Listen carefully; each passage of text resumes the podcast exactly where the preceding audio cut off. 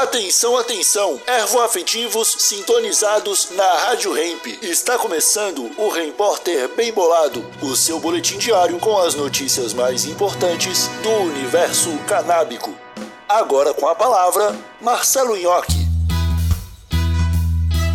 Câmara Municipal de Campos dos Goitacazes aprova distribuição de canabidiol pela rede pública de saúde. Oi, como vocês estão? Espero que muito bem. Direto do portal Sechat. Na última quarta-feira, dia 23, após uma longa discussão em plenário, a Câmara Municipal de Campos dos Goitacazes, região norte do estado fluminense, aprovou a comercialização e distribuição do canabidiol. Considerado polêmico, o projeto de lei 81 de 2022, de autoria dos vereadores Leon Gomes e Fábio Ribeiro, dispõe sobre a democratização do acesso dos derivados da cannabis para fins medicinais, e apesar de um voto contrário de três abstenções, a maioria dos vereadores aprovou a inclusão do canabidiol na lista de compras da rede pública.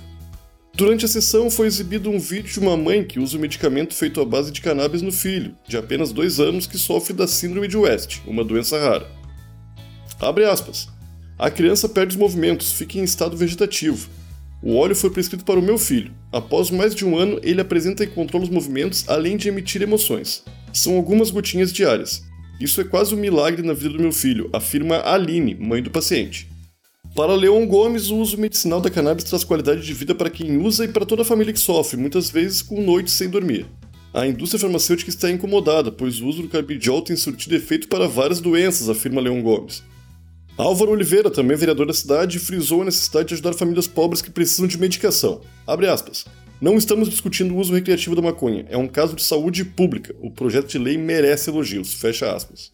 Após uma hora de discussão, o PL foi aprovado. O presidente da CMCG e um dos autores da proposta, Fábio Ribeiro, agradeceu aos que aprovaram. Procurei a Secretaria de Saúde para orientação na confecção do texto desde o início. Contei com o apoio da doutora Bruna e do vereador Leon, que fez uma audiência pública e nos ajudou a esclarecer e facilitar o acesso das pessoas ao medicamento. Concluiu. Esse foi o seu repórter, um oferecimento bem bolado Brasil, a sua marca de utensílios canábicos. Siga no Instagram, arroba Bem Bolado Brasil e exija Bem Bolado na sua tabacaria. Até segunda! Rádio Hemp.